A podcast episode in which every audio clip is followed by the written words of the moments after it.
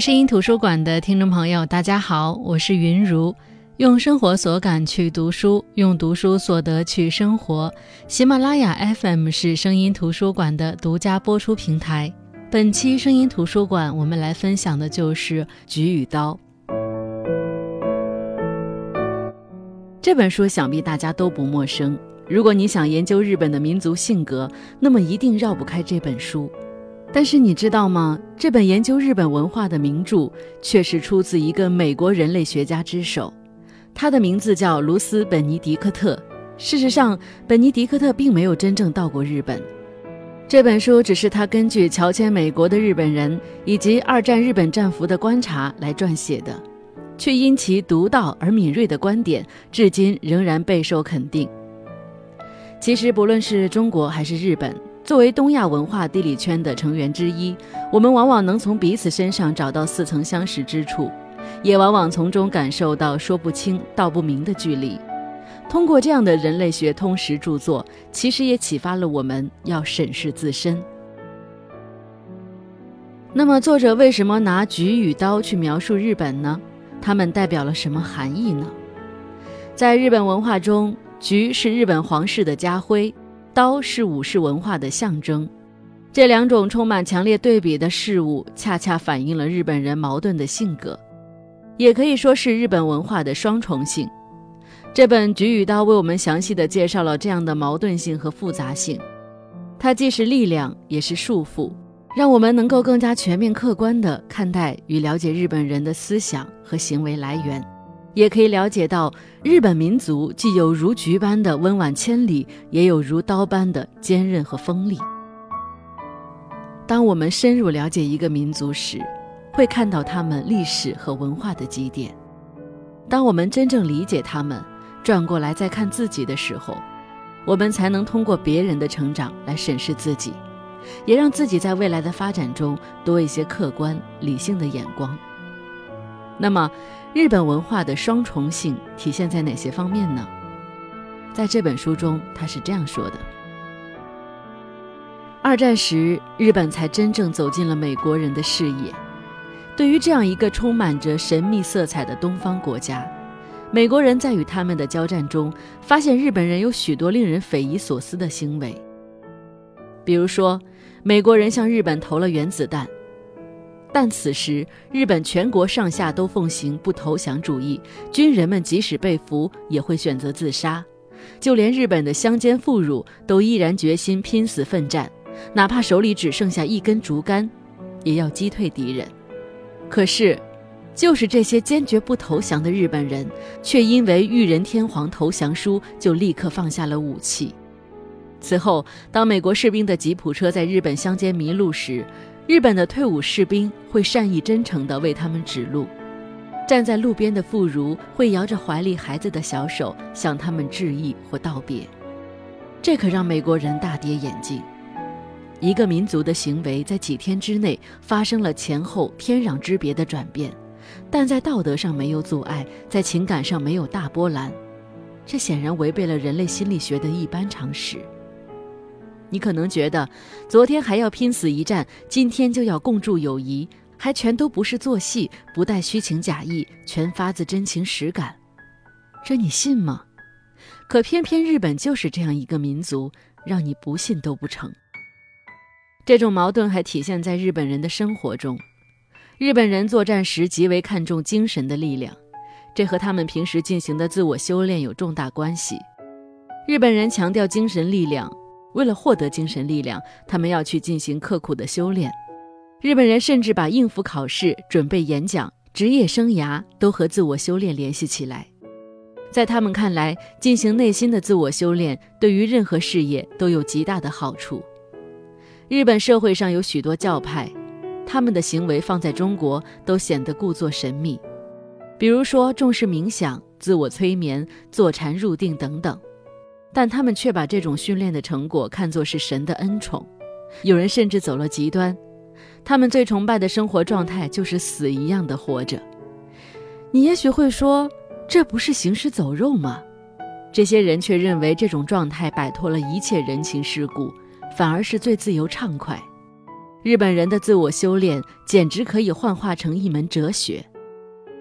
二战中，日本士兵们始终相信死亡就是精神的胜利，而逃兵、投降、战俘都是可耻的。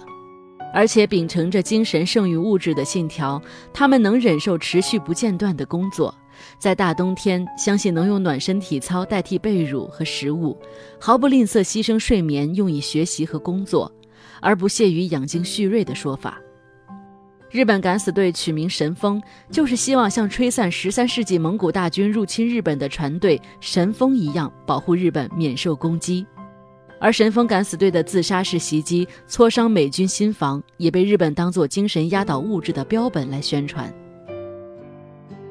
当时的日本人甚至相信战斗中的人的精神可以克服肉体的死亡，所以战争期间日军并没有设置完善的医疗系统，甚至连基础的医疗供给都忽视了。受伤的士兵成为残兵，每逢撤退时难免被杀。你可能会说了。这不就是自虐吗？这样理解倒也没错。这一点可以从日本的书籍、影视剧当中看出来。日本的小说、影视剧当中很少是有完美结局的，他们更看重的是一种以悲情的结局让观众哭得死去活来，心里像刀割似的。对日本人来说，负面情绪不能肆无忌惮地展现出来，但人总要有一个发泄的出口。能够排解不良情绪，才能达到内外正负平衡。因此，日本文化对人的感官享乐十分宽容，认为人的感官没有罪恶，注重培养感官快乐，体现在保证洗浴、睡觉、吃饭的时间来享受感官快乐。此外，性的享乐、酗酒等纵欲行为也是日本感官情趣的重要体现，而且是公开合法的。因为他们认为这是合理性的快乐，以弥补在报恩正常生活中被隐藏或放弃的欲望和快乐。所以你会发现，日本人都斯斯文文的，但是却有如此发达的情色产业。那么，到底是什么原因造成了日本文化的双重性呢？让我们从第二个角度来看看日本。这本书的作者本尼迪克特发现。日本人普遍背负着一种精神包袱而行事，其来源于严格的等级制度、独特的报恩文化以及教育的断层。它是沉重的，需要背着来生活。同时，它也是一个充电桩，能够为日本人补充精神上的能量。日本是一个讲究等级的国家，处于最高地位的就是天皇。这种等级制度。使他们深信每个人都需要各得其所、各安其分，每个人都应忠诚于自己的上级，在这个社会等级中找到自己适合的位置，这样的世界才会是美好的。每个人生来都有自己的使命和责任，按部就班就是最好的归宿。在这种底层逻辑下，就能理解日本企业的终身雇佣制、匠人精神传统，每个人都在自己的轨道上运行。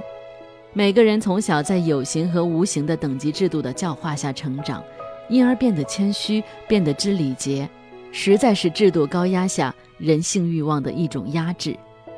但在时间的推移下，一切都会变得理所当然，甚至是有点圆滑，造就了现代世人眼中日本的崇尚美感、温和谦让。那咱们再来说说日本独特的报恩文化，在看待恩情上。对于日本人来说，恩就是债，必须还，所以这样的一种思维便存在于整个日本社会当中，包括对天皇、对父母、对主子、对老师等等之间的关系，都存在着恩的元素。日本人既感激恩的存在，又背负了所有的关于恩的压力。我曾经想起一部电视剧《闯关东》当中的龟田一郎，他被朱开山一家人所拯救。但又不能辜负作为天照大神子孙的感情，内心复杂焦灼，背负所有的行为压力，而最终选择了自杀，选择这样一种极端的方式来解决问题。所以，永难报恩与万一，让日本人在人际关系当中找到了温情，使他们更加互助友爱。但从另外一方面，为了报恩而隐藏自我、牺牲自我。所以，在等级制度的影响下，这种报恩的思想逐渐转变为服从，尤其是下级对上级的服从，是忠的表达。所以，我们回忆二战时日本战败后的情景，当天皇宣布投降的那一刻，全国达到思想上空前的统一，他们觉得这是一种高尚的行为，他们遵从了天皇的决定。其实说完恩，又不得不谈到另外一个层面，就是报复。这种极强的复仇情绪也贯穿于性格当中，所以在日本人的眼中，一个有道德的人懂得报恩，但对毁谤和侮辱他的人也有清除污名的义务。采取这样的报复行为来解决问题，这种复仇就是一种道德。实际上，他们把这种报复的心理转移在自己的身上。或是一种激励，或是一种心理蚕食，以致到最后走向一种极端，那就是自杀。在他们眼中，自杀是洗清他们的名声，是一种受到敬重、一种荣耀的行为。那在这样复杂的情绪下，这就逐渐升级成为一种支持文化。不同于西方的罪感文化，日本是将耻感升级为精神动力，在他们的眼中。耻并不是一种自信的丧失，反而成为了自身发展的助推器。无论是最初的明治维新，从封建落后的国家升级为资本主义工业大国，还是二战后日本经济的腾飞，都看出他并不想让世界遗忘这个太平洋的岛国。所以，总结耻感文化，日本人会在乎他人社会的评价，以受人赞许为荣，以被人排斥为自己的羞耻。极端的自尊心让他们对外来的嘲笑与批评十分的敏感，会想尽办法为自己证明。当这种文化观上升为集体行为，我们就不难理解战后日本经济为什么会腾飞，为什么拒绝承认残暴战争行径与历史问题。那换个角度看，二战中日本的种种举动也很符合耻感文化。日本人认为自己受恩于历史和社会，天皇的恩典。贯穿日本历史，要保证对天皇的绝对忠诚。有意思的是，督促日本人报恩、保持忠诚的是根植于他们内心的羞耻感。他们认为接受别人的恩惠是羞耻的，所以要报恩。就像战时的伤兵认为别人照顾自己会干扰别人作战，出于羞耻心会选择自杀。奋战到底也绝不投降，也是由于成为俘虏是可耻的。所以宁可自杀，也不愿意投降苟活。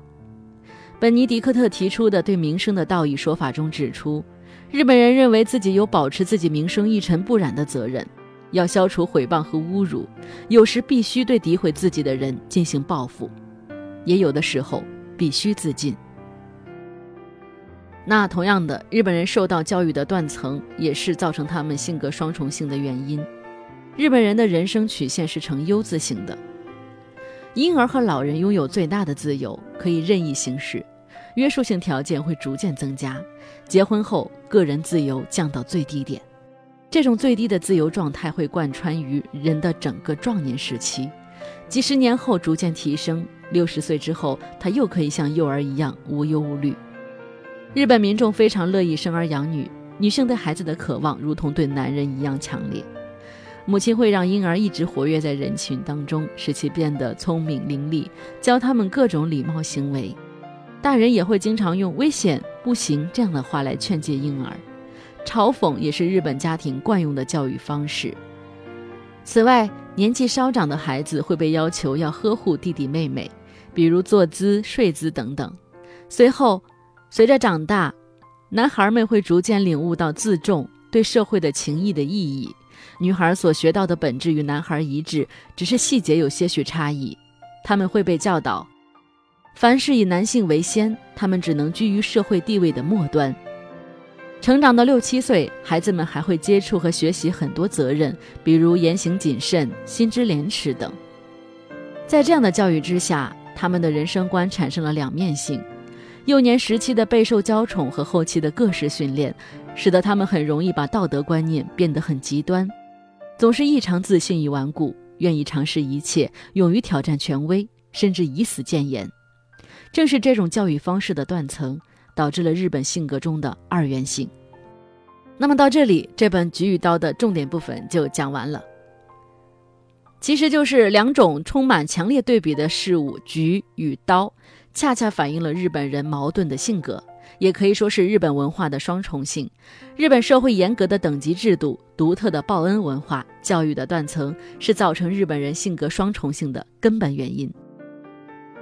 那作者笔下所描述的，虽然已经是七十多年前的日本，但对于我们了解日本社会形成与运行当中一些本质的底层逻辑，依然有非常大的借鉴意义。好了，那今天的解读就到这里，感谢您的聆听，我是云如。